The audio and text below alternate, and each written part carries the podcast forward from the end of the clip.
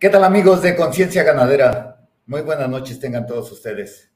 Es para mí un gusto volver a estar en este programa donde la paso muy bien, esa es la verdad. El día de hoy tengo un invitado muy especial para mí.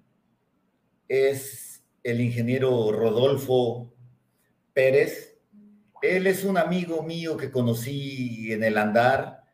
Él es ingeniero en FIRA y quiero hacer una remembranza de su currículum. El ingeniero Rodolfo Pérez Vázquez es ingeniero agrónomo especialista en zootecnia.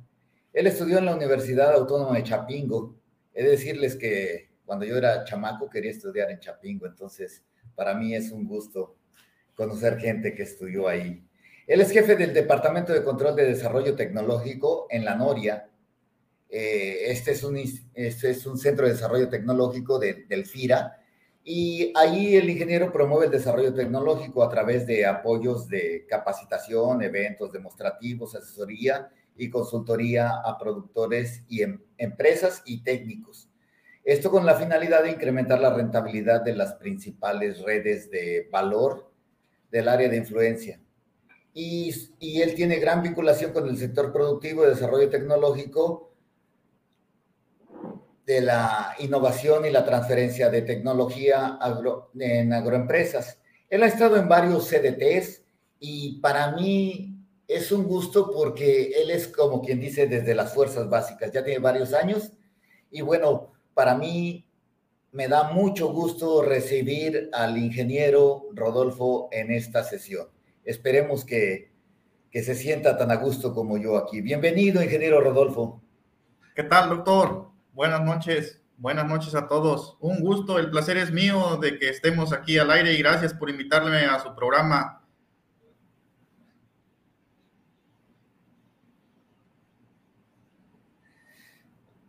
Muy bien, ingeniero, muchas gracias, bienvenidos.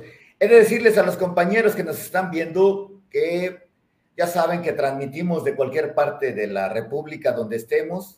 Muchas veces el Internet no es tan bueno pero esperemos tener buena señal y hacer un programa entretenido. Aprovecho la oportunidad, eh, como les digo, andamos vagando. Ahorita estoy transmitiendo desde Coajinicuilapa, Guerrero, la costa chica de Guerrero, pegado a Pinotepa Nacional. Y desde aquí quiero mandar un saludo a toda la gente que nos ve, no sé, desde la orilla del país hasta la otra orilla desde el Golfo hasta el Pacífico, incluso la gente que nos ve. Estuve en Nicaragua hace poco, saludos a la gente de Nicaragua, de Panamá, de Colombia, la gente de Tamaulipas, estuvimos ahí con ellos, la gente de, de Tizimín, Mérida. Y para todos, les mando un cordial saludo y les agradezco todas las muestras de afecto cuando...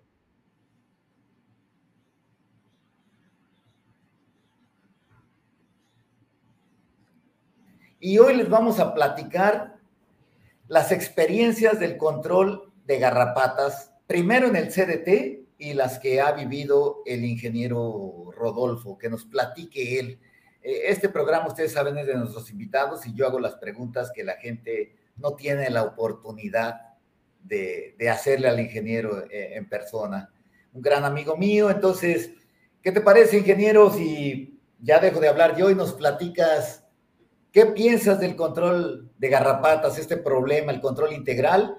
Y a la vez nos vas diciendo cómo viviste o cómo hiciste el control de garrapatas ahí en el centro La Noria. Sí, gracias, doctor. Efectivamente, eh, antes de, para entrar en panorama, un panorama general de, de, dónde estamos ubicados, estamos en Tamuín, San Luis Potosí, en la Huasteca Potosina, precisamente y dentro de, de ello la Huasteca pues destaca, destaca la ganadería. Hay, hay dos engordadoras grandes y dentro de ello muchos productores de, de, pequeña y mediana escala. Y aquí está el centro de desarrollo en Tamuín, San Luis Potosí. Eh, nosotros como, como, como centro de desarrollo pertenecemos a la institución que es FIRA, quien se dedica a la parte de, de desarrollo agropecuario en una cuestión de, de financiamiento a través de créditos y garantías pero el brazo tecnológico de transferencia de, tecnología, así como bien lo dijo mi amigo el doctor Eliseo, es mediante validaciones, la parte de días demostrativos, eventos que en su momento hemos realizado conjuntamente, doctor, y con el equipo ahí de, del doctor. Y, dentro de eso, nosotros como, como centro ya lleva más de 40 años operando y, dentro de, ello, a partir del 2019, se abre una unidad denominada bovinos carne. Esta unidad de bovinos carne eh, tiene la, parte de, raza brangus y cuya característica es la parte de pastoreo rotacional eh, diaria, es como se, se, realiza el manejo y dentro de, de eso eh, en el 2019 eh, se tiene una problemática de infestación de, lo que es las garrapatas, que ese va a ser el tema a abordar. Hay un, hay un, hay un problema grande en cuestión de, de cómo, de, cómo los productores, y así lo estaba eh, padeciendo el centro de desarrollo en ese momento, y dentro de eso, la parte de la problemática se da y hay un parteaguas. cuando se, se postra un animal y en su momento pues hay una, un, un, un, un, problema en el cual hay que resolver, ¿no? Este, dice, oye, este animalito se nos puede morir y dentro de eso, ¿qué hacemos? ¿Qué hacemos? Este, y eh, afortunadamente mediante un tratamiento se, se, se, logró recuperar y al parecer eh, con un consultor experto de parte de ustedes nos decían que era anaplasmosis y ese fue el parteaguas de la, de la, de la cuestión de, del por qué eh, buscamos la parte de, consultoría en, en, en, la cuestión de garrapatas. Entonces buscamos algo integral eh, de, saber e informarnos, no cómo solucionar rápidamente el problema temporal, sino de alguna manera a, mediano e incluso largo plazo. Entonces, la idea era, era saber con qué, con qué enemigo o con qué amigo estábamos eh, tratando, una cuestión de, de, buscar primeramente y saber este, cómo, cómo le íbamos a, a, a trabajar o a controlar. Entonces, eh, dentro de eso se nos abre la oportunidad de una capacitación para la, la, cuestión de, de dentro del, del, manejo sanitario. Hay un calendario sanitario, eh, una, una parte de, del control integral de garrapatas. Primeramente, eh, este, se, nos, se nos enseñó en, de, de, qué, de cómo viven las garrapatas, cuáles son las principales características en su hábitat. Y, y dentro de esto, ya no fuimos más a fondo eh, en una cuestión de los, de, los compuestos que en su momento hay en el mercado para trabajarlos y se hace, se hace una primera práctica. Y, dentro de esa primera práctica era, era reunir a todo, eh, todo el animal mediante un diagnóstico y sobre ello aplicar un, un, producto que, que, que, nos recomendaron este, cabe destacar ah, este, que, esa, que esa parte, y, mucho nos sucede como productores, eh, lo hicimos, eh, hicimos el, primer y segundo paso bien, la capacitación bien, la, la primera aplicación muy bien, pero nos faltó una segunda aplicación tal cual lo dice el protocolo, doctor. Entonces, como que vimos que disminuyó la, parte de la población de las garrapatas, nos confiamos, no hicimos el segundo paso muy crucial en una cuestión de protocolo y, dentro de ello este, se vuelve a elevar la, cuestión de la población en, garrapatas, tanto en campo como en las unidades de bovinos. Entonces volvemos a hacer la llamada telefónica, que, ¿por qué? A ver, vamos viendo día, día cero, día 41 lo realizamos, el día 41 no lo realizamos, entonces, bueno, vamos a empezar otra vez de ceros. Entonces, hicimos tal cual las tres aplicaciones que en su momento marcó, marcó el, asesor y dentro de ello eh, no, no, no es magia, es una cuestión de, de, de, un proceso seguramente paulatino que lo vamos a comentar, eh, de que vimos el resultado hasta en un año. O sea, la población ya totalmente disminuyó de, la parte de, una temporada de, donde hay mayor lluvia, donde hay mayor humedad, lo vimos hasta el siguiente año. Entonces vimos que ya había bajado la población. En el 2020 seguimos la, aplicación y la recomendación eh, convencidos de que sí, de que sí funciona y dentro de ello, este, ya, ahí fue cuando veíamos una mucha menor cantidad de, garrapatas. En el 2021 eh, ya, no, ya no hubo la necesidad de aplicarlo eh, y lo, lo, aplicamos por pura curiosidad. No hubo necesidad porque incluso ya no había garrapatas, había unas cuantas eh, en, en, en los mismos animalitos y dentro de ello en el 2022 déjenme comentarles que ya no aplicamos nada en ningún tipo de producto de, de lo que es eh, algún, algún producto químico, me refiero. Este, y comentarles que, que ahorita solamente hay una parte de, del CDT que, que, yo sé que hay, que, que hay garrapatas. Todas las demás, eh, los animales andan, andan, andan en pastoreo rotacional y, y, esa parte la hemos dedicado, eh, dejado estratégicamente, son 20 hectáreas donde hay una, una buena cantidad de árboles y este, no, no, no la estamos combatiendo, estamos conviviendo con las garrapatas. Entonces, este, encontramos el punto de equilibrio de saber cómo convivir con ellas y así lo estamos haciendo actualmente. Doctor. Qué interesante, qué interesante este, narrativa y la verdad es, es muy de mucha enseñanza, Rodolfo. ¿Por qué? Porque muchas veces las expectativas que tenemos es que los productos nos van a dejar sin garrapatas, que desde que los ponemos ya por magia o por decreto ya no va a haber garrapatas. Y la verdad es que es un proceso, esto es un, programa que, que hemos implementado y que, bueno, deben de implementar todos los productores y que hoy tú, después de conocer la ecología de las garrapatas, sabes ya de estacionalidad, sabes de de cuándo atacar a, las garrapatas con ciertas moléculas que te dan esas ventajas que tú requieres y que en un momento dado hoy terminas coexistiendo, conviviendo con ellas, al grado que tú determinas que tienes una parte de tu rancho, eh, en este caso el CDT, en una condición más silvopastoril, eh, pero tú sabes que coexistes con ellas y que sabes que así la quieres llevar porque no te afecta económicamente la producción que obtienes de ese rancho, ¿es correcto? Definitivamente, doctor. Y, déjenme decirle que, pues no nos preocupamos ahorita de, ese tema. Eh, sabemos que hay y los animales no, los vemos, los vemos con una que otra garrapata, pero no nos, no, no, no nos mete presión en ese sentido. Este, nos preocupamos cuando, cuando veíamos que en su momento había una carga parasitaria externa muy amplia en una cuestión de incluso de laceración de piel.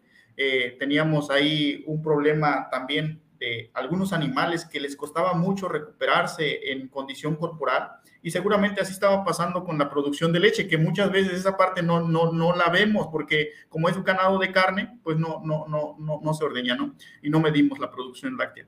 Entonces, pero hay otras, otras cuestiones indirectas que algunos medimos como productores y algunos otros no. En, en la parte de, de, que utilizamos productos y aplica muchas veces de, pues échale más, échale más y, y dentro de eso hay un, una, una utilización mayor de, de, de, esos productos, llámese como se llamen, y también el, el recurso monetario, ¿no?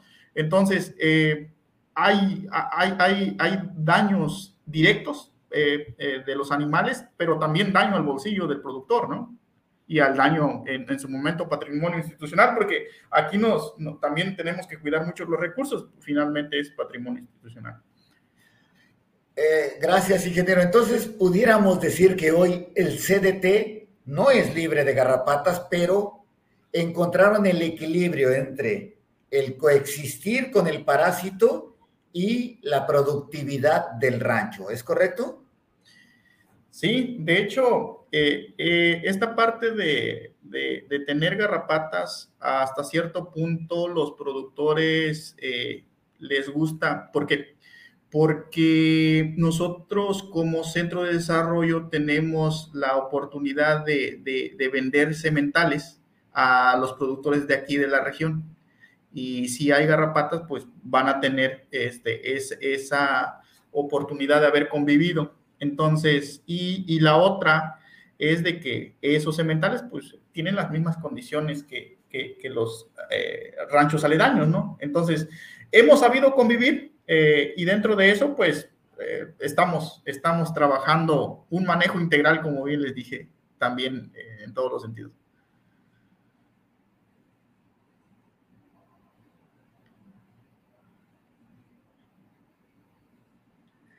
Muy bien. Entonces, se puede decir que tú ya lograste esa estabilidad enzótica que, que hablamos, o sea, ya tienes un, equilibrio entre la inmunidad de tu ganado, el riesgo que pueden tener las garrapatas, incluso las enfermedades que transmiten. Ya tú puedes decir que vendes animales, eh, en este caso como lo hablas, que ya tienen resistencia a garrapata y tienen resistencia a los hemoparásitos. Esto le da un valor agregado a los toros que se venden al material genético y desde luego a la productividad que manejas en el rancho gracias a este programa. Sí, fíjese que, que sí, eh, ante, ante, ante dos imágenes. Una imagen de, de la parte de transferencia de tecnología, pues no puedes tener una problemática grave en una cuestión de infestación alta eh, dicen, oye, pues si aquí vengo a aprender eh, y es el centro de desarrollo y está lleno de garrapatas, así lo tendrás en, la parte de sanidad, en la parte productiva y reproductiva. Y, así se comporta, ¿no? Finalmente hay un, un, daño que está haciendo un parásito y eso está permeando la parte productiva y seguramente la reproductiva.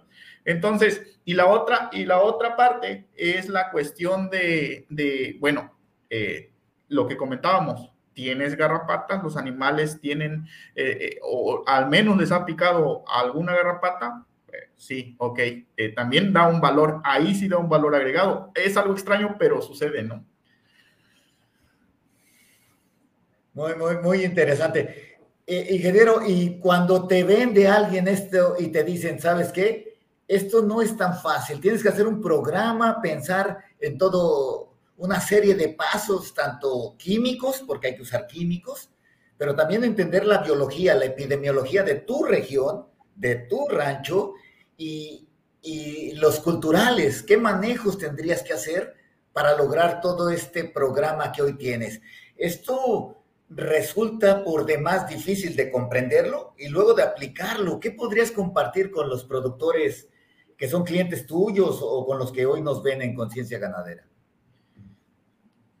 Es, es conocer la unidad de producción. La verdad que hay, hay umbrales, hay eh, puntos críticos que en su momento los, los mismos parásitos se disparan por las mismas condiciones agroclimáticas que se da en, en el terreno, en el predio puede ser, y, y, dentro de eso este, hay que actuar, hay que actuar de alguna manera preventiva y si no, al menos correctiva, porque si no lo corregimos, vamos a empezar o estamos perdiendo. O como dijera una, economía, una, una maestra economista mía, estamos dejando de ganar. Este, sí hay que conocer, primeramente, eh, está muy ligado a una cuestión de, de, precipitación, de humedad, eh, comúnmente. Eh, es de los factores que más, más, más influyen. Entonces, sí hay que saber también eso, pero hay que conocer las etapas de, de, de, dónde, de dónde y cómo se comportan los, las garrapatas, los, los parásitos, incluso en general. Y dentro de eso veo que y deberíamos de conocer dónde romper los ciclos. ¿Para qué? Para que de alguna manera ya no se sigan reproduciendo o se sigan reproduciendo, pero en menor, en, en menor, este, en menor proporción. Eh, yo quiero hacer un comentario que, la parte de, producción del CDT en ningún momento está buscando eliminar ningún microorganismo. Todos están seguramente porque así se crearon y, cumplen su función. Entonces, hay una parte de los objetivos que FIRA busca y es la sostenibilidad. Entonces, y, dentro de eso, pues es simplemente saber convivir, hay que buscar en su momento seguramente animales resistentes, este, o tolerantes, más bien dicho, eh, o, de mayor tolerancia, hay que, hay que saber cómo eh, bloquear en algún momento la parte de reproducción masiva y que esos umbrales y esos picos de infestación pues no se lleguen a dar, eh, doctor. Excelente, pues la verdad es muy, muy interesante y bueno, hay quien dice, pues eso cuando tienes lana, cuando estás en el gobierno, cuando todo es este eh, así de, de, fácil, nomás ir y pedir los productos y no, no tienes que comprarlos, no tienes que gastarlos, está fácil. Y por eso te voy a hacer una pregunta, Rodolfo. Yo sé que tienes un ranchito que al final es herencia de tu familia, es, es parte de tu patrimonio familiar. Y obvio, pues ya sabes el dicho que dicen que eh, como es casa de herrero, hasta donde palo, ¿no? Entonces, eh, cuéntanos, ¿esto lo pudiste traspolar al rancho familiar, a la casa? ¿Cómo te fue cuando tú llegaste con, el patrón y le dijiste, fíjate que se pueden controlar las garrapatas? Eh, ¿A qué barreras te, te, enfrentaste y cómo lo abordaste? ¿Lograste algo? Este, ¿Pudiste romper esos paradigmas que, tenemos como productores, como consultores? ¿Cómo te fue? Platícanos porque al final es enriquecedor, nos vas a enseñar mucho. Gracias, doctor. Fíjese que efectivamente eh, estamos trabajando eh, una unidad de producción familiar junto con mi padre y dentro de ello tenemos la parte de desarrollo de, becerros. los compramos recién destetados y los llevamos a, a, razón de 400, 450 kilos.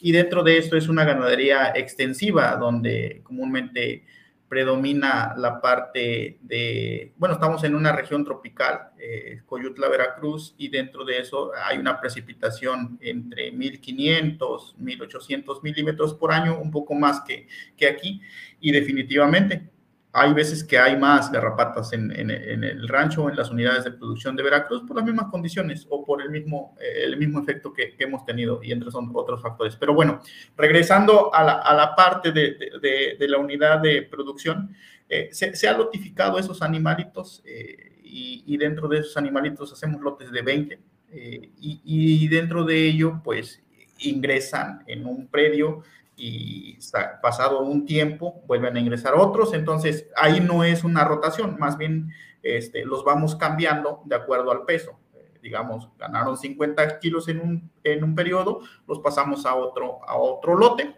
y dentro de ello este, se, hay esa parte de, de, movimiento de ganado. E, entonces, nosotros una de nuestras pláticas comunes, así como, como ya, ya llovió en el rancho, eh, ¿cuánto llovió? Era, ¿qué tantas garrapatas hay? ¿Cómo nos está yendo con las garrapatas? ¿Hace cuánto bañaste? ¿Cómo bañaste? Eh, necesitamos más meter este, otro producto porque este no, no nos funcionó. Entonces, eh, eso, eso era, era antes en cuestión de lo que es eh, llegar a la Noria, porque yo les digo, llegué a partir del 2021 y dentro de eso era la, la, típica plática de, combatir a, la parte del, del, enemigo, ¿no? Conociendo todo este protocolo y, sabiendo eh, de cómo hacen los resultados de, en, una, en una llamada telefónica, eh, le digo a mi papá que en unas vacaciones eh, le llevaría unos productos y dentro de eso le íbamos a aplicar conjuntamente porque ahora el que sabía, ahora el que el que sabía era, era yo. Entonces, y dentro de eso, eh, pues eh, en un principio sí hay, hay un choque generacional, pero nos supimos acomodar a través del tiempo. Pero yo creo que, que en su momento, ante una tecnología nueva o, una práctica tecnológica nueva, aún aunque seamos innovadores, aún aunque seamos de los, que, de los centrones, de, de, de, tal forma que, que, nos encontramos con, con una parte de, un nuevo conocimiento, adquirir un nuevo conocimiento y muchas veces es, es una barrera, ¿no? De que a mí me, me, sirve este producto o funciona más o menos y me traes este, este, este nuevo, no sé si funciona y no sé si quiera arriesgar a, a, a invertirlo, ¿no? Y la otra parte, este, es como la, parte de, que si hay interés, no hay interés, es más trabajo, menos trabajo, cómo le hacemos, cómo lo vamos a aplicar, nunca había visto este, esta forma de aplicarlo. Y la otra es de que una vez que, que dentro de eso se, se, vaya a hacer, eh, dejarle la posibilidad de que si ya se capacitó o se hizo la práctica, haya, haya ese seguimiento, esa convicción de seguirlo haciendo de tal, de, de la misma forma Y, dentro de esto, pues esa es la acción, ¿no? Entonces, pero lo, lo, bueno fue de que lo hicimos conjuntamente, eh, porque comúnmente nosotros aplicábamos la parte de lo que es eh, los baños eh, pues, por, por, medio de, de, aspersión, y dentro de eso, es, en esta ocasión utilizamos el, el purón, entonces era, era algo nuevo, este, habíamos aplicado algún otro producto, pero no, no para garrapatas. Pero bueno, entonces fue hasta eso divertido y dentro de eso me vengo de las vacaciones diciendo, oye, pero eh, ¿qué sigue? Ah, bueno, sigue una parte de, de, seguir controlando mediante, mediante los productos que utilizábamos antes. Eh, igual, no fue de la noche a la mañana en una cuestión de disminución de población en garrapatas. Eh, fue, tuvo que pasar un año y definitivamente la evaluación que hacemos ahí, doctor, es con los ranchos, los ranchos vecinos, de que nosotros tenemos una carga parasitaria eh, moderada, no tan extrema como la teníamos. Eh, sin embargo, pasamos porque nos toca, ahí es, ahí es ir al rancho a caballo.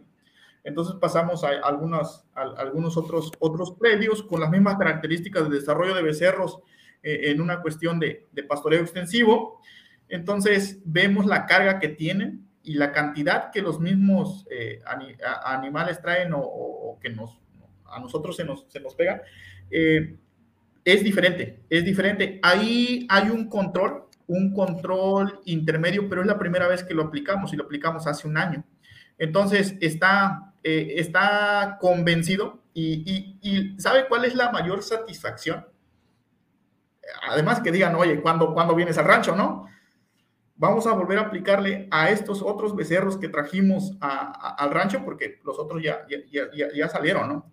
Entonces, esa es, la, es, es como la satisfacción de, la parte técnica de Rodolfo hacia la parte familiar.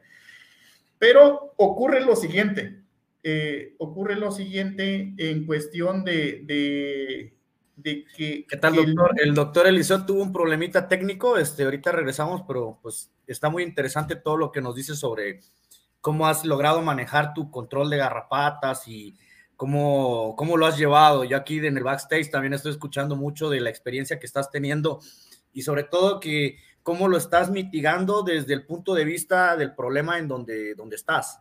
Entonces, sí nos interesa mucho que nos sigas compartiendo. Gracias, mi estimado Diego. Fíjense que, que, que, sí, eh, eh, estaba, estaba comentándoles que entonces el convencimiento se dio definitivamente con, con, con, mi padre y dentro de eso, pues lo que hace un, un productor, un productor este, como, como cualquier otro, es la parte de, comentarle al vecino o comentarle a, en este caso, a, mi tío, le dice, oye, pues tú tienes los mismos animales, tienes los mismos problemas que yo, pues utiliza esto. Entonces, ya me pidieron, eh, no, no, no hay recetas, va, ya me pidieron la, parte de cómo, cómo controlamos esa cuestión de las garrapatas nosotros. Entonces, eh, tengo un tío que me dice, vamos a, vamos a aplicarlo y, lo empezamos de, de, cero, ¿no? Pero ahí, fíjese que ahí ya no, ya no cometimos el error que cometimos en la Noria, ¿no? Este, ya fuimos a, ya habíamos aprendido. Doctor, no sé si hasta aquí tengan preguntas, comentarios. Muy interesante, ingeniero. La verdad es que a mí me surgen muchas, muchas preguntas. Espero que nuestro auditorio tenga preguntas. Vamos a, revisar ahorita y, te las estamos juntando porque seguramente mucha gente ha de decir, este, no, no, se me hace que no, no sé, este, eh, no sé si no se animan a hacernos preguntas y todo ha sido tan claro pero mientras vamos, vamos a seguir. Eh, ingeniero, esto, tu padre entonces fue la principal barrera, fue el costo, fue el choque generacional. No creo que haya sido que su muchacho se lo, se lo llevaba y este y, y él no lo quisiera usar. ¿Cuál fue la principal barrera que encontraste? Eh, entiendo que tú picaste piedra para convencerlo, pero, pero en ese caso, en, en, tu en tu unidad de producción familiar, ¿cuál fue la principal barrera para implementar este programa?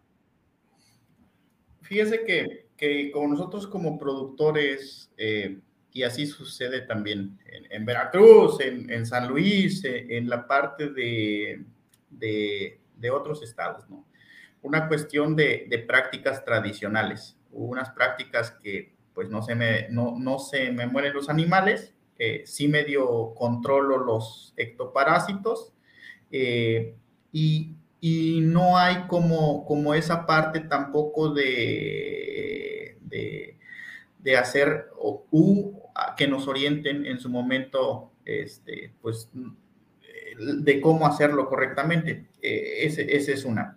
La otra es de que también hay, hay como, como, como, como lo podría decir, hay como, como una parte de, nosotros mismos, de poner nuestras mismas barreras, de que, de que dicen, oye, estás muy joven y luego pues no te veo como que andes aquí también en los potreros como yo, ¿no? No te llenas de garrapatas. Entonces, sí hay hasta cierta, cierta barrera de, esa parte de que algunos seamos jóvenes y, y no confíen del todo. Pero bueno, sabiendo orientar y sabiendo los resultados y esa parte que le decía a, Diego de que un productor lo realice, un productor lo haga y diga, sí sale, sí me funcionó, de ahí se adopta la tecnología, primeramente por él, pero automáticamente por el vecino. Ya les decía, el vecino es mi tío y dentro de eso, pues la, segunda etapa es de que lo, apliquemos en, estas, vacaciones que, vamos a tener, ¿no? O sea, está totalmente convencido. Pero sí hay barreras eh, naturales, culturales y dentro de eso sociales, doctor, este, que puede ser de forma individualizada, colectiva, en su momento, este, pues hay, un tema de, de, ahí de conocimiento, ¿no?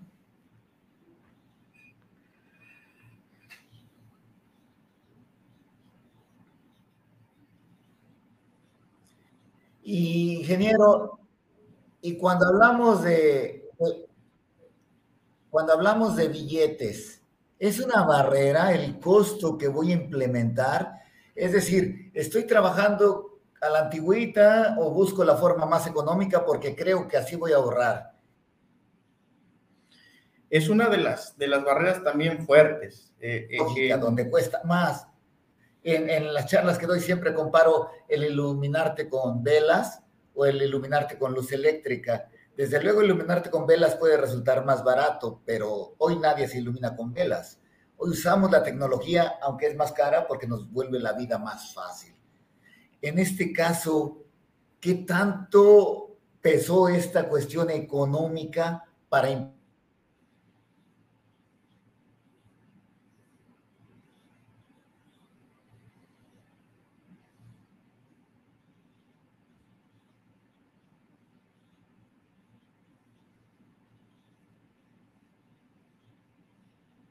el doctor Eliseo está teniendo problemas de señal, pero creo que yo puedo complementar su pregunta con respecto de cuál fue el cambio cultural en el cual tú decidiste tomar la batuta en que metieran productos que a lo mejor, como bien lo decía el doctor, a tu familia o a, eso, a la brecha cultural en la cual posiblemente te decían, es que está muy caro, ¿cómo, cómo lograste eso de la cuestión, de que fuera una decisión no tanto por la cuestión económica, sino por la cuestión de que a largo plazo genera una inversión, ¿no?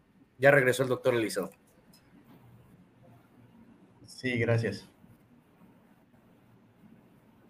Sí, doctor, fíjese que hay una característica muy importante que no he comentado. la, la, parte de, de, los becerros donde se pastorea o se pasta, eh, de, becerros a, llegarlos a Torete. Estoy en, estoy en frecuencia, perdón, les ofrezco una disculpa a los...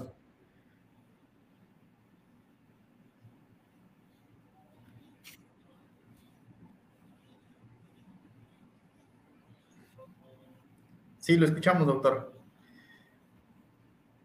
Sí, eh, ya, ya tenía la, la, la, pregunta completa, eh, nos ayudó Diego. Y, era, y era un tema de, la barrera económica. Por supuesto que existe, existe y es una de las, también de las principales. Eh, les comento, eh, el, sistema donde, donde se, se pastan los becerros, eh, de alguna manera, no son tierras nuestras. Entonces, al no ser tierras nuestras, quiere decir que estamos rentando. Y ahí le tienes que meter el costo del pasto o de la tierra, como bien se dice. Entonces hay que cuidar hasta los centavos.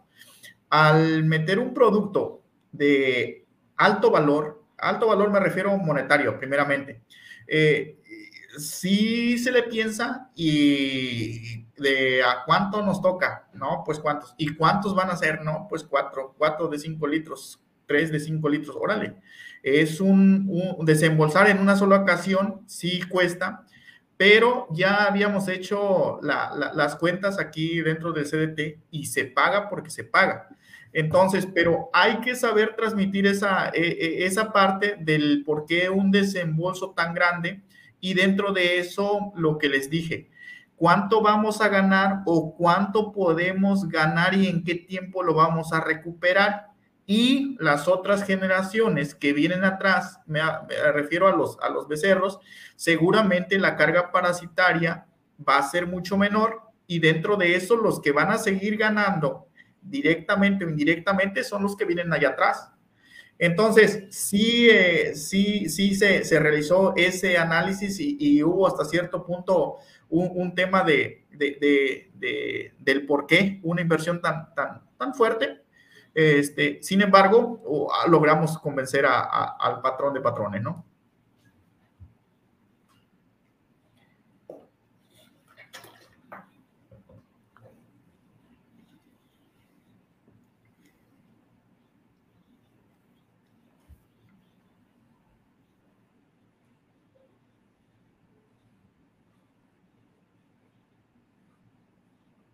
Adelante, doctor.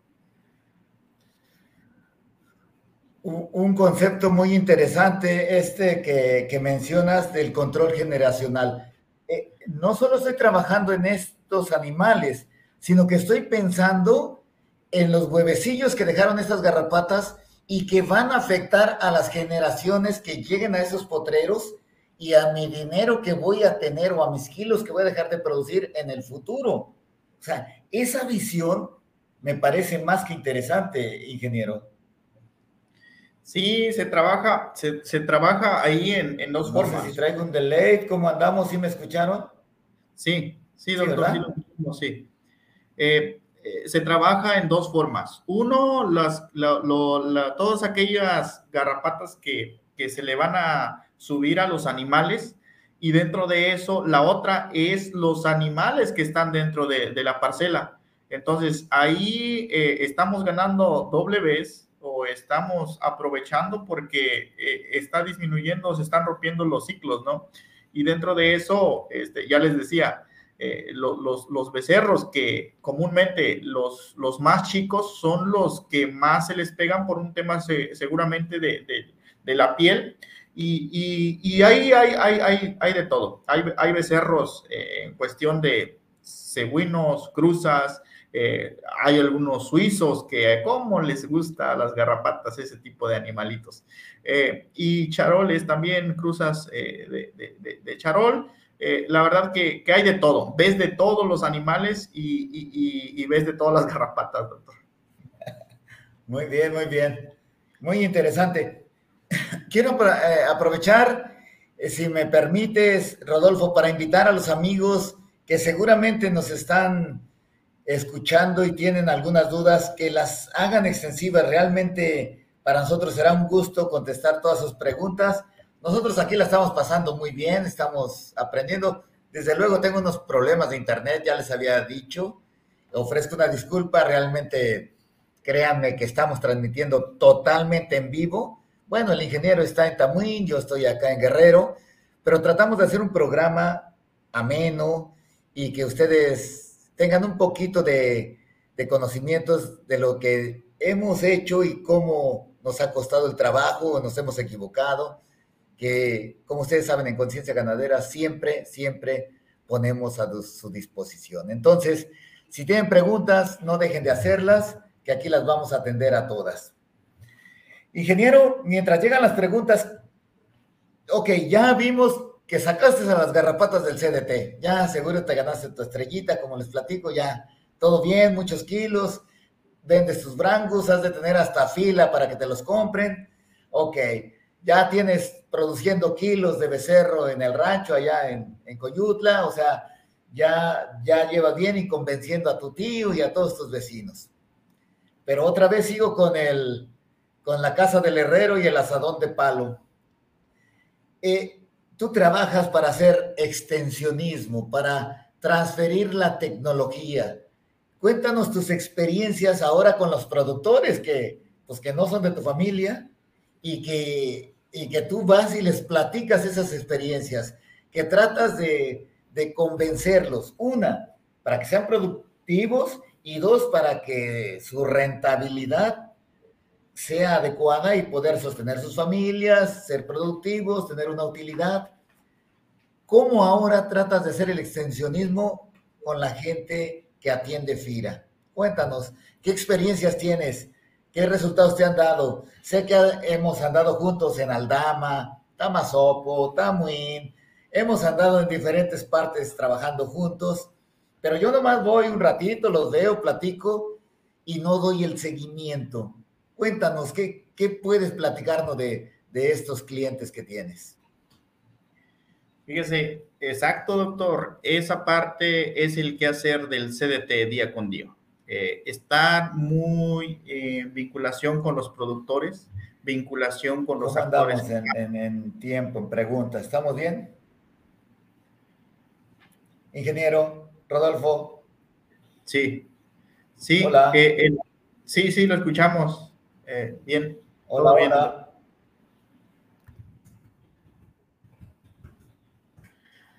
Eh, les digo, es el quehacer del, del, del CDT, entonces eh, buscamos a, primeramente la parte de una problemática que, que tengan los, los, productores y coincide con esta parte de lo que en su momento tuvo el CDT.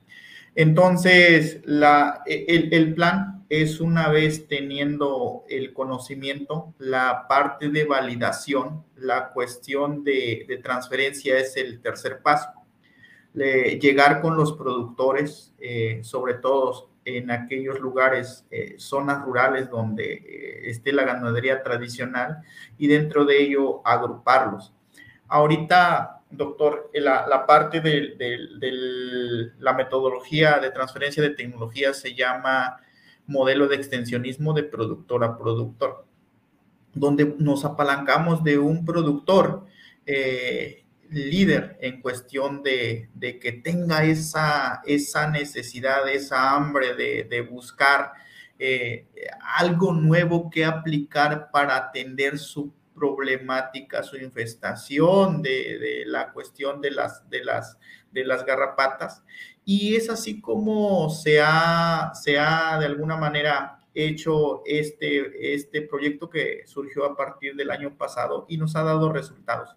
Eh, efectivamente, eh, hay, hay, algunas, hay algunas asociaciones, hay grupos de productores donde hemos asistido conjuntamente con ustedes y dentro de esto se ha dado la parte, lo, lo, bonito es lo siguiente, de que hacemos una parte en salón o una parte eh, de teoría y la otra cuestión lo llevamos a la práctica, donde el productor o los productores o productoras se den cuenta de, de cómo se realiza esa práctica eh, y dentro de ello conozcan, conozcan eh, de, de, de, parte de como tal, como productores, eh, las garrapatas en una cuestión de su vida eh, y, dentro de eso también los productos y el efecto residual que, que, se, que se tenga en ese momento. Este, y comentarles que en el 2022 eh, hicimos siete eventos y dentro de esto el impacto directo fueron 250 eh, productores y dentro de ello, ahorita precisamente en el mes de mayo, por ejemplo, vamos a tener al menos dos eventos. Ya tuvimos un evento eh, del control integral de garrapatas donde nos acompañó el, el, médico Juan Carlos y vamos a hacer uno más en la parte de Gilitla y Tamazopo. Entonces, eh, eh, y dentro de, ello, por supuesto, en el centro de desarrollo, esa es la parte de lo que hace el, centro. Había una pregunta que, dice el doctor, no está muy lejos de lo que les había platicado en una cuestión de, esas barreras que se, que se, se aplican con, el, con, con los productores. Primero, de que alguien nos apoye a organizar a ese grupo de productores. Lo que nos interesa que sean ganaderos y, dentro de, ello este, tengan esa oportunidad o esa necesidad de que, de que quieran aprender.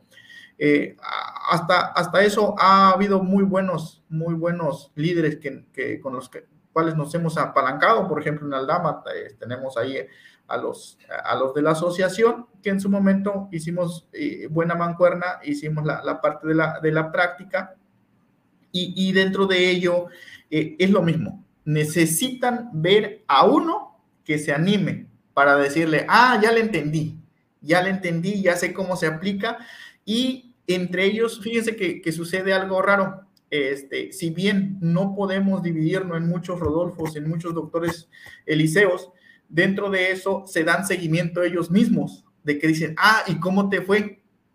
No, pues me disminuyó la carga. Oiga, Inge, yo también quiero aplicar eso. Entonces, por eso hemos visto que la parte de, transferencia y adopción de tecnología se da mucho más rápido en una cuestión de productor a productor que el técnico esté ahí eh, tratando de, convencerlos. Es una, una herramienta que nos ha funcionado y finalmente llevamos a la parte de la parte técnica científica que son ustedes para que e, en dado momento unas preguntas mucho más amplias y, claro, asisten técnicos este, en su momento, pues ahí se, se, orienta correctamente. Y es la forma de nosotros sentirnos también en, eh, dado momento eh, con oportunidad en cuestión de, de, saber más, de saber más así como lo, lo saben los productores. Este, entonces, ya no hemos dejado de, hacer eventos con, ustedes, más bien ya les tomamos las palabras y, así nos hemos dado a conocer eh, la parte del manejo integral de, garrapatas. Y así precisamente se llama el curso, doctor, o el evento, los eventos demostrativos, manejo integral del control de garrapatas, porque no llevamos un solo producto. Es, hablamos de incluso de otros temas porque eh, constan de algo integral, ¿no? Ingeniero, muy interesante. Entonces, el control integral de garrapatas no se hace con un solo producto. Esto es un programa con seguimiento, pero es, es algo que podemos lograr. Hoy todo el mundo habla de la resistencia, donde quiera vas y te dicen, es que los productos ya no matan, los productos ya no sirven, yo ya tengo resistencia. ¿Qué, qué le deberíamos de comentar a esas personas? Es cierto que el fantasma de la resistencia puede estar ahí, pero creo que gran parte de, los problemas que tenemos es la falta de constancia, los hábitos que, muchas veces no son los correctos. ¿Qué opinas al respecto, ingeniero? Fíjese, doctor, que esa, esa pregunta está muy interesante por lo siguiente. Eh, nosotros no, no es que subestimemos, pero muchas veces no conocemos a la parte de las garrapatas. Tienen la habilidad de una evolución súper rápida de adaptarse. La, otra parte es la reproducción. Este, o sea, se reproducen mucho más rápido. Ya en, algunas pláticas ustedes nos comentaban cuántos miles de huevecillos pone cada, cada, cada cuánto se, se, se hace la frecuencia de esa reproducción. Son tan hábiles que pues tienen también vehículos, eh, algunos más rápidos que el hombre en cuestión de movilidad. Y dentro de eso eh, me, gusta, me gusta una, una, una, imagen que usted pone de un tanque de guerra, en una cuestión de que tienen una, una, una coraza, una cutícula, eh, y dentro de eso, pues no se deshidratan tan fácil ni tampoco se les penetra tan rápido el líquido. Y la, la, cuestión hablando de líquido, yo considero que al no informarnos, a irnos a, con el primer producto, y no digo, aquí no, aquí quiero aclarar, no estoy diciendo que, que un producto eh, sea, sea malo, más bien la forma de aplicarlo, la parte de ese conocimiento que les digo que debemos de adquirirlo previamente y saber si nos dicen que son tres litros, pues no le apliquemos medio litro. Entonces, este, pues ahí échale para que rinda entonces la forma de aplicarlo. Y eso, si, si la garrapata es tan hábil eh, en la adaptación, en la evolución, pues muchas veces no nos damos cuenta, pero están, eh, estamos generando eh, super garrapatas. Entonces, y, las condiciones, la verdad que, el trópico, hasta eso, estamos muy favorecidos en una cuestión climática de temperatura, luz, humedad, la alta vegetación, pues dice, pues de aquí es hoy, y luego hay comida, pues vámonos de aquí, ¿para qué quiero más? ¿No? Entonces, y, y como todos, queremos asegurar la supervivencia. Entonces, eh, eh, eh, es por ahí, doctor, que las garrapatas, la verdad que son súper garrapatas. Ingeniero, realmente has hecho una descripción magnífica de los puntos clave de, esta charla. E, es decir, la habilidad de las garrapatas, cómo la cutícula es importantísima en el control, eh, cómo el trópico favorece la condición de estos parásitos y que llegaron para quedarse. Realmente hiciste un, resumen muy, muy interesante.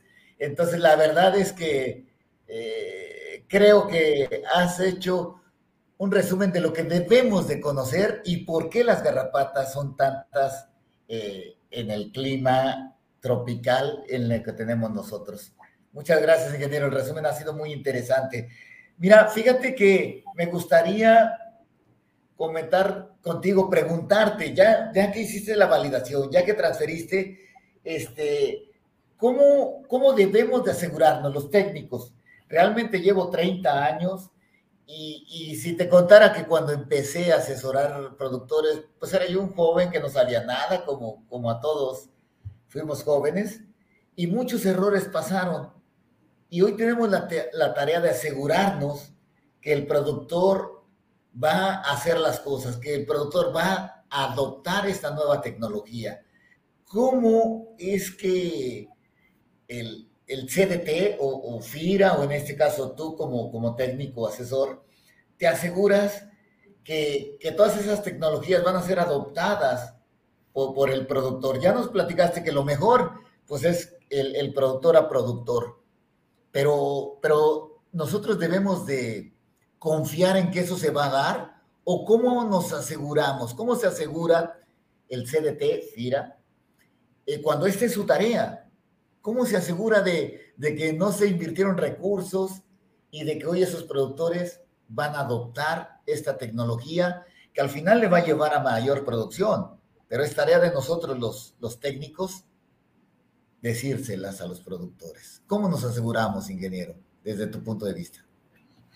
Sí, pasando la, primera etapa de una buena capacitación y, vuelvo a repetir, la práctica, eh, ya, ya tenemos un 50%. Sin embargo, nos reforzamos con, con algunos folletos como, como son la parte de, les digo, hay todo, todo tipo de productores, productores que son cibernéticos, que andan en línea y, hay oportunidad de que le decimos, esto lo puedes encontrar en tal lugar, pero hay otros productores que en su momento tenemos que, llevar la parte, por las mismas condiciones de, la zona rural, llevamos impreso. Pero la, la cuestión de una adopción tecnológica consiste en un seguimiento en un seguimiento, no solo, no solo, doctor, eh, en, un, en sanidad, no solo en una cuestión de garrapatas. Ah, nos hemos hecho muy buenos amigos de productores que en su momento, ahora ya vimos eh, la parte de, de, control de garrapatas, vamos a hacer lo que son el seguimiento con, con minerales, un evento de minerales, un evento de reproducción, pero ahí la chispa que tiene que tener eh, el de FIRA o en su momento nosotros como técnicos, y no, no el de FIRA, sino me refiero al extensionista, de buscar el momento preciso y, hacer la pregunta, ah, ya te toca, para, la, para tal día porque se va a cumplir el día 41 o el efecto residual de tal producto ya son, ya fueron los ocho días, vamos a darle seguimiento. Entonces, en la medida que nosotros sigamos muy en contacto con los productores, resolviendo los, los, los, algunos problemas que tienen, estamos eh, seguros que, que, dentro de eso nos, hay una alta comunicación y le dan seguimiento. Para, entonces, e, es de los dos. Este, es más, es más del productor y hay que tener eh, la responsabilidad eh, mayor se le queda a él porque pues ya le, ya, ya, le dimos, pero no nos cuesta nada en un darle, darle seguimiento a, eh, no sé, llamada telefónica, en su momento si estamos trabajando con ese grupo de productores, hacerles mención de cómo vamos, ¿no?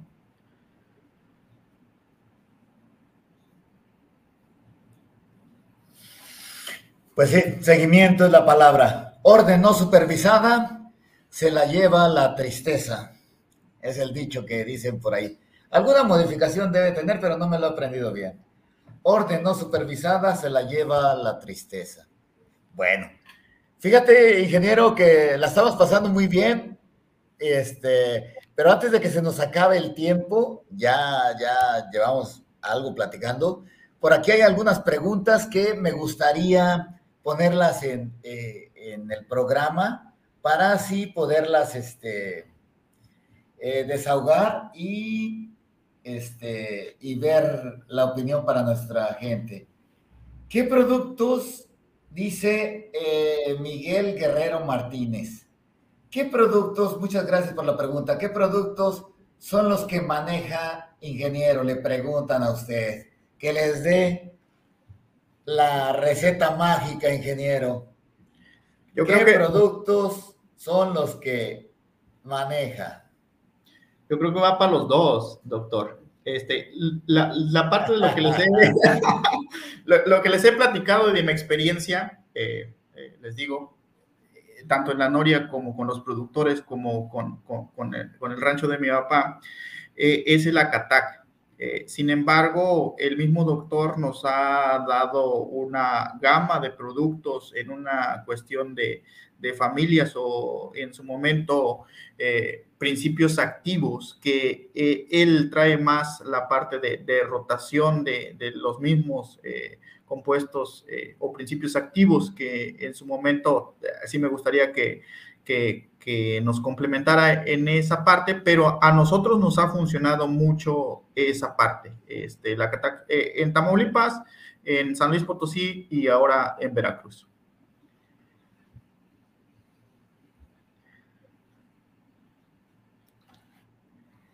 Bien, este, gracias ingeniero. Pues mira, yo agradezco mucho. Eh, en este programa, como saben, tratamos de ser lo más eh, ecuánimes posible. He de decirles que los fluazurones, eh, como en este caso mencionó el ingeniero Akatake, el fluazurón, les va a dar un amplio espectro y este lo deben de utilizar en los momentos donde la densidad de población sea más alta. Seguramente que el ingeniero eh, comentó este producto y lo recomienda cuando la densidad es muy alta. Es cuando son más efectivos esta familia de productos flasurón.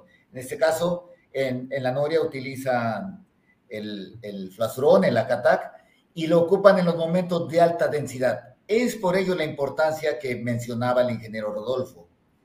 Conocer la dinámica de población, conocer la ecología porque en cada rancho hay mayores poblaciones. Entonces, conociendo esta densidad, cuando la estacionalidad, como él mencionó, la ecología, la temperatura, la lluvia, la humedad, hagan que tengas mayor población de garrapatas en el potrero, es el momento idóneo para hacer un control con la familia de los floazurón. Esto te va a dar un soporte el cual tú puedes estar complementando con productos como ivermectinas, como amidinas, como organofosforados, como fipronil, que tú lo vas a ir acompañando. En este caso, el ingeniero Rodolfo lo ha hecho en base a Catac, eh, un flasurón y una ivermectina. También ha estado complementando y con eso por la región en la, donde él convive, eso ha sido suficiente. Todo va a depender de la densidad de población y de la ecología. Esperemos que para Miguel Guerrero haya sido clara la, la respuesta y pues muchas gracias por preguntar. Creo que tenemos otra por aquí. Es este Teca Turco. Teca Turco. Ingeniero, ¿podría hablarnos más a detalle del control integral de garrapatas que manejan en el centro de la Noria? Saludos cordiales. Le manda Teca Torres.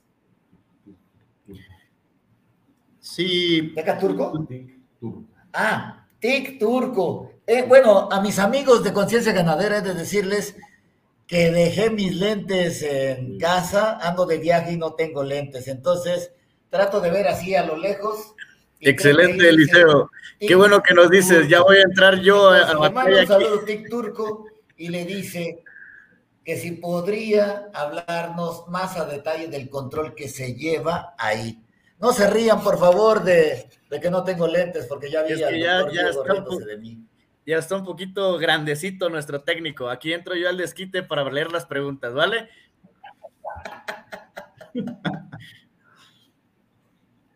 Sí, gracias. Eh, fíjese, fíjese que le, llamamos integral porque ahorita les platico lo del tema de sanidad. Sin embargo, hemos visto que también con, con el apoyo del pastoreo rotacional eh, que tenemos en la noria, no le da la oportunidad a las garrapatas de reproducirse, reproducirse tan rápidos. La otra es la raza que, que se eligió, que es Brangus, eh, tiene hasta cierto punto a cierta tolerancia, eh, es un poquito más tolerante que otros animales, o tiene la habilidad de, de, de mover la, la, parte del, del, del el cuero del, del, animal para que en su momento, si se están subiendo las garrapatas, pues no sea tan, tan fácil. Eh, la otra, ahora sí ya me enfoco a, a, lo que es el calendario zoosanitario. Eh, tenemos un calendario eh, y dentro de eso establecido eh, año con año, donde, donde les digo, imaginémonos que se viene la, parte de la infestación grande que ocurriría después de las, lluvias, eh, aproximadamente en el mes de, junio, julio. Eh, entonces, eh, ahí es donde aplicaríamos. Afortunadamente ya no lo estamos aplicando. Ahora, en una cuestión de cómo aplicaríamos ese producto fluazurón y en su momento comercialmente llamado Acatac, imaginemos una línea de tiempo. Eh, en una cuestión de, del, del, mes de junio, julio, eh, sería el día cero la, aplicación y dentro de eso al día 40, el día cero sería la primera aplicación. Eh, esa aplicación se realiza desde la cruz del, del, de, del, animal en un lado y del otro de la misma manera, a razón de, de por cada 100 kilogramos 10 ml de, del producto y dentro de ello este, dejamos pasar 41 días porque es eh, el, el, efecto residual que tiene. Esta parte de lo que es eh, el producto de alguna manera eh, no deja, inhibe el desarrollo en cuestión de que no deja pasar a la siguiente fase eh, de, de, de, la, de, la, parte de la evolución del, del, de las fases del, del desarrollo de las garrapatas. Entonces, eh, lo, que, lo que se realiza es el día 41 aplicar una segunda dosis en la misma proporción de la primera, eh, de acuerdo al peso vivo, este, 10, 10 ml por cada 100 kilogramos de peso vivo. Entonces, eh, más o menos nosotros tenemos animales medianos, estamos hablando de 450 kilogramos en animales adultos, entonces más o menos aplicamos 40, 45 ml dependiendo del tamaño del animal. Eh, por otro lado, este, ese es el segundo paso. Y hay un tercer y último paso que se recomienda después de la temporada de lluvias. Entonces, en el año lo que se recomienda como máximo es tres aplicaciones. Entonces, es lo que aplicamos, les digo, eh, en la noria y así lo, estamos aplicando en los ranchos ganaderos de los demás productores. correcto, doctor. Vamos con otra pregunta de Jesús Flores Hernández. Tengo duda, recomiendo el tratamiento con ivermectinas para control de garrapatas en ganado de engorda en producción intensiva. No sé si nos quedó claro la pregunta. Adelante, doctor. Sobre la, recomendación de tratamiento de ivermectinas para el control de garrapato, eh, garrapatas Pregunta de Jesús Flores Hernández. Tengo duda, ¿recomienda el tratamiento con ivermectina para el control de garrapatas en ganado de engorda en producción intensiva? ¿Usted qué puede opinar, doctor, o yo le contesto al, al amigo? Adelante, doctor, de favor. Bien. Este, bueno, mire, yo creo que las ivermectinas para el control de garrapatas, para un ganado de engorda de manera intensiva, creo que esas garrapatas ya van a entrar a un corral. Y en el corral ya por sí solo el ciclo se va a romper. ¿Por qué? Porque ya no van a tener la forma de reproducirse. Esa garrapata se va a volver vieja y va a morir por la longevidad, por la edad o porque baja a poner huevos. Pero como esos huevos los va a poner en un entorno desfavorable, que es el corral de engorda, entonces no creo que sea lo mejor poner ivermectinas en ese momento. Además de que esa ivermectina es un producto sistémico y por lo tanto va a tardar entre 5 o 7 días, dependerá de su vehículo, la calidad del vehículo, que, de la ivermectina que usted ponga, y va a tardar 7 días para que usted pueda apreciar el efecto biológico. Para esos 5 a 7 días, muy probablemente las garrapatas o ya hayan este, bajado a poner su huevo, o bien las condiciones desfavorables del entorno este, van a hacer que mueran. O podría ser la ivermectina que las mate, claro que sí Claro que sí, pero creo que hay otros productos que pueden ayudarle. Ahora, si va a usar la ivermectina para el control de endoparásitos y a su vez va a tener el efecto de coadyuvancia en el control de la garrapata, desde luego que sí lo recomiendo. Entonces, entendamos a cada uno de los productos cuáles son sus beneficios, sus bondades, y entonces los podemos utilizar para eficientar nuestra rentabilidad. En resumen, si usted está utilizando la ivermectina para el control de endoparásitos, sígala usando porque sí va a tener un efecto sobre las garrapatas. Pero las garrapatas en un corral de engorda no van a tener mayor efecto el que puedan tener por su edad. Y una vez que esas garrapatas bajen a poner huevo, lo pondrían en unas condiciones sumamente adversas que no garantizarían la siguiente generación. ¿De acuerdo? No sé si tenemos alguna otra pregunta. Sí, por ahí. sí, ¿me escuchas? ¿Me escuchas, Eliseo? Ya. El, nos pregunta César Hugo. Ya estoy fuera de señal. César Hugo Burbano Rodríguez. Hola. Buenas noches, ¿me escuchas?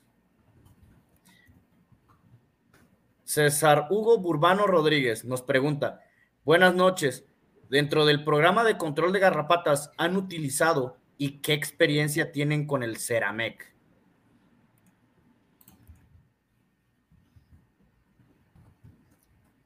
Estamos teniendo problemas técnicos con nuestro técnico. Eh, no sé si nos guste contestar, este ingeniero Rodolfo. Fíjese que en ese, en esa experiencia, no, no, no tengo, no tengo experiencia en ese producto, mi estimado eh, Diego. Si gusta, esperamos al doctor. Acá está el doctor Eliseo. Sí. Doctor Eliseo, ¿le gustaría responder? A ver, pregunta está interesante. Dice César Hugo Bulmaro Rodríguez. Buenas noches. Dentro del programa de control de garrapatas, ¿han utilizado y qué experiencia tienen con el Ceramec. Oh, el hombre quiere anotar un gol. Ceramec, Ceramec es un promotor del crecimiento a base de ceranol y, va a tener un desarrollo excelente, sobre todo eh, hay que usarlo en machos. Y tiene una ivermectina al 1% o concentrada al 3.15. Si usas la ivermectina al 1, la ivermectina al 3.15, te va a dar un efecto para el control de garrapatas. Pero insisto, las ivermectinas hay que usarlas como son un coadyuvante en el control de las garrapatas. No son garrapaticidas. Su efecto puede variar entre 70, 80, 90%, pero no tiene un efecto.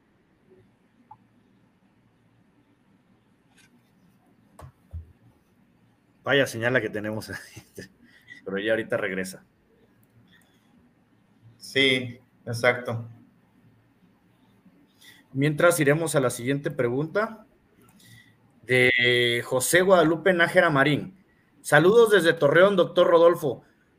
Cuajicnuquilapa es un municipio que tiene, tiene alguna experiencia con amitraz al 12.5% y desparasitar con invermectina. ¿Qué opina usted al respecto con eso?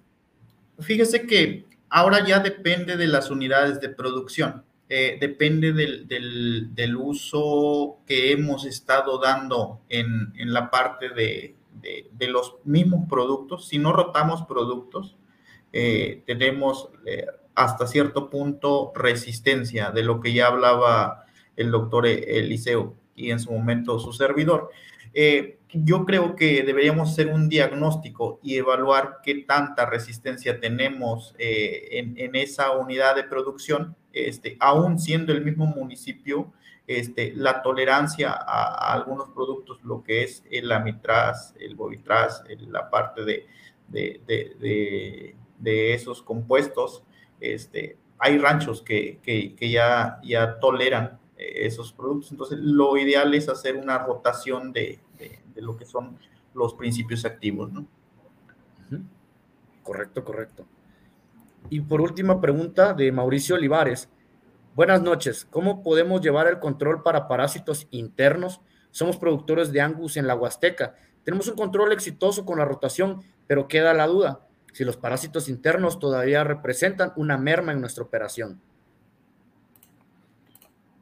Sí, sí, hay, hay, un tema de, desde la recepción de las unidades de, de los que son becerros eh, se tiene un programa, por ejemplo, interno en, la parte de, los, de, la Noria y también en el rancho de mi papá, en una cuestión de que llegando, llegando, hay que, hay, que eh, controlar eh, parásitos externos.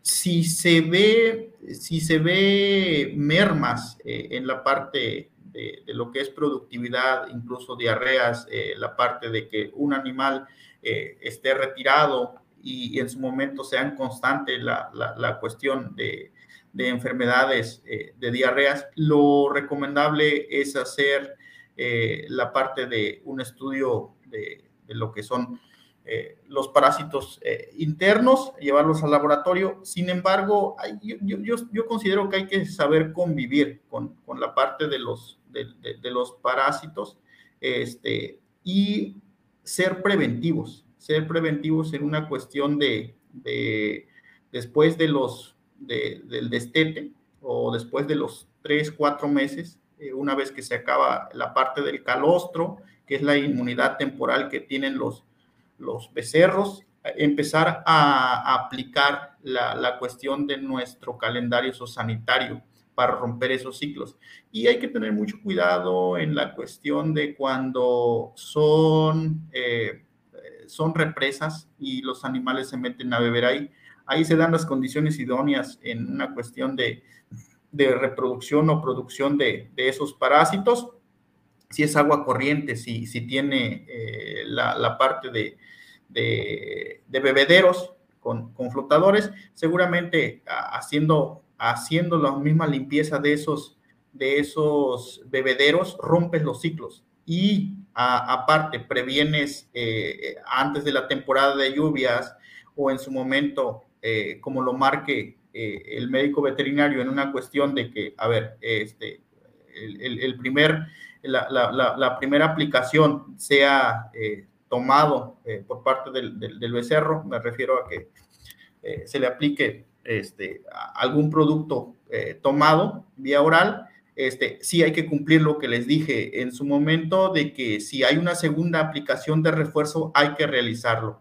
Este, pero es, es un tema de, de, de, de visualización si no contamos con el experto en una cuestión de un médico veterinario, un ingeniero zootecnista, lo podemos realizar nosotros. Ya cuando vemos un problema grande de que es un lote completo, lo recomendable sí es eh, hacer la parte de, esos análisis, ¿no? Y sobre todo hay que recomendar a la audiencia que es importante siempre diagnosticar exactamente qué es lo que tenemos, tanto parásitos internos, eh, internos sobre todo también en el desarrollo de, la, de las garrapatas, en qué fase se encuentran, para poder hacer un mejor, un mejor uso de las herramientas que tenemos hoy en día para prevenir y controlar este tipo de, de problemas, ¿no? Entonces, es más que nada, esto no es como, esto no es una esto no es lo mismo para todos, esto es un traje hecho a la medida, entonces como tal debemos de, manejarlo. El doctor Eliseo está teniendo algunos problemas técnicos, pero los cuales de que me gustaría preguntarte al final, ingeniero Rodolfo, fuera todo, de todos estos puntos que se manejaron en esta charla de hoy con el doctor Eliseo y contigo, ¿tú qué reflexión le dejarías a nuestros invitados de conciencia ganadera para que ellos se puedan llevar algo de este, una pequeña, un este, se lleven conocimientos de esta gran charla. Gracias, mi estimado Diego. Fíjese que, primeramente sí hay que seguirnos capacitando en una cuestión de, lo, de aquellos que han, han tenido o tienen mucha experiencia como lo es el doctero o como la parte de, laboratorios que finalmente han sido creados eh, y, están apoyando al, al agro mexicano y dentro de ello este, eh, ¿le sigo con el cierre o, vemos con... Eh, ya, volvió el doctor y lo veo más renovado. Es que ya me fui a bañar. No, les agradezco. Tuve que hacer por aquí un truco porque me estaba dando vergüenza con todos mis, eh, mi auditorio de conciencia ganadera. Me parecieron muy interesantes las preguntas, las estaba yo escuchando, pero no podía yo entrar. Eh, si me permiten y tengo tiempo, Diego, y nuestro auditorio sigue ahí, me gustaría agregar, porque me quedé con la duda eh, que decían de los parásitos internos. Este, comentaban sobre, eh, tiene un control exitoso, pero no nos decía si son pura engorda o si tenemos... Eh, ganado, que, que haya vaca y becerro, porque dice que habla de rotación. Es importante conocer que tenemos un buen control o podemos tener un buen control siempre y cuando veamos eh, a los becerros y, a, las, a, las, vacas saludables. Eh, aquí mi recomendación sería, el control de la rotación es interesante, solamente que haga un monitoreo para así asegurarse la eliminación de huevecillos. Esta eliminación de huevecillos se va a estar dando de manera natural o, normal y las eh, larvas infestantes esperan el momento idóneo para poderse eh, ingresar al, organismo, al animal. Entonces, nada más esto sería mi, mi sugerencia para rematar, porque la rotación sí le va a dar un efecto, puede llegar a tener un control de parásitos sin el uso de sustancias químicas? Claro que sí, para eso existen medios este, culturales. La suplementación mineral, la suplementación con azufre le puede ayudar, ya lo hemos comentado en otros programas. Pero sí asegurar la productividad y esto lo va a ver con la salud de los animales. Nada más. Diego, no sé si, si tengamos alguna otra pregunta o ya sea momento del cierre. Ya estábamos en el cierre, mi buen Eliseo, y le preguntaba aquí al doctor Rodolfo, sobre todo por la cuestión de la señal, yo creo que es un tema muy extenso y sobre todo bastante interesante. Le preguntaba de que si él tenía uno, nos podía dejar una opinión a la audiencia sobre todos los puntos que se tocaron en esta charla y que nos llevemos algo nosotros al final, el mensaje de toda nuestra, de toda la charla que te aventaste, mi Eliseo. No, pues gracias, gracias. Adelante, Ingeniero Rodolfo, por favor, haznos el honor de dejarle los puntos que hay que recordar de esta charla al auditorio. Seguramente te van a escuchar con atención. Gracias, doctor. Gracias, Diego. Eh, sí, efectivamente, eh, retomando es de que nos debemos de seguir capacitando por expertos en la materia, una cuestión de eh, romper los paradigmas y, ver qué es lo nuevo y qué es lo que han hecho tanto las garrapatas como los que estudian las garrapatas. Y dentro de eso, eh, considero que lo que buscamos nosotros eh, como productores es un rancho productivo, un rancho sostenible, y, dentro de esto, pues que sea rentable y, de alguna manera eh, eh, a través de generaciones o la siguiente generación que seguramente van a ser nuestros hijos, pues vivan de ello, ¿no? Entonces, la idea es de que si bien se, se habló de un, unos productos, eh, yo considero que sí se utilicen productos autorizados en su momento porque hemos tratado de, por, por cientos de años tratado de eliminar parásitos de diferentes formas, incluso utilizando la parte de algunos productos agrícolas que finalmente no fueron diseñados para, para ello y, de alguna manera generan más resistencia o, cierta tolerancia cuando eh, ahora sí queremos aplicarlo correctamente.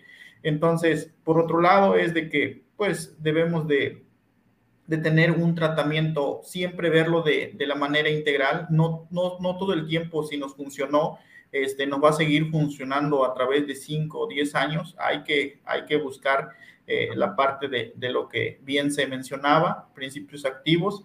Eh, yo creo que todos aquellos animales que en su momento no, las vacas, en, en, una cuestión de que veamos que le va muy mal con las, con las garrapatas, pues yo creo que es una vaca y que, improductiva o puede ser improductiva o en su momento no sea vaca, sea boca.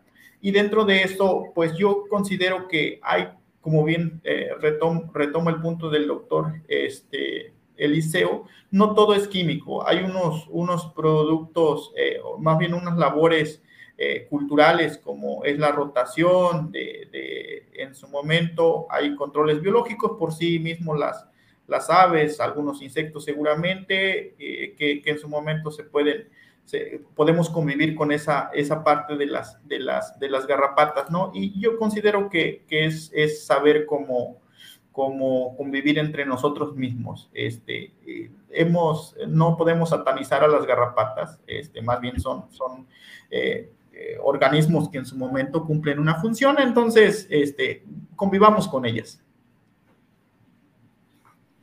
Gracias, ingeniero. Muy amable. Diego, si me permite, yo solo voy a, dar mis, mis highlights, mis, mis puntos a recordar de, de este tema que me pareció muy interesante, ingeniero. De verdad, gracias por compartir tus experiencias. Para nosotros son muy, muy valiosas y nos han enseñado mucho.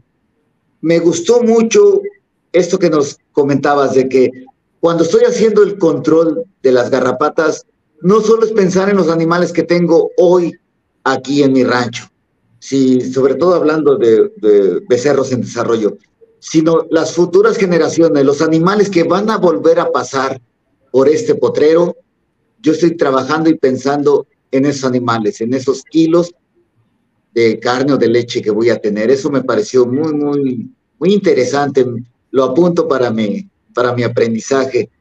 Y otros aspectos que mencionaste, que las garrapatas han desarrollado habilidades increíbles porque se quieren mantener en este planeta. Entonces, me lo, me lo llevo. Hay que aprender a lidiar con unas garrapatas que ahora son más hábiles y que tienen mejores capacidades para, para sobrevivir.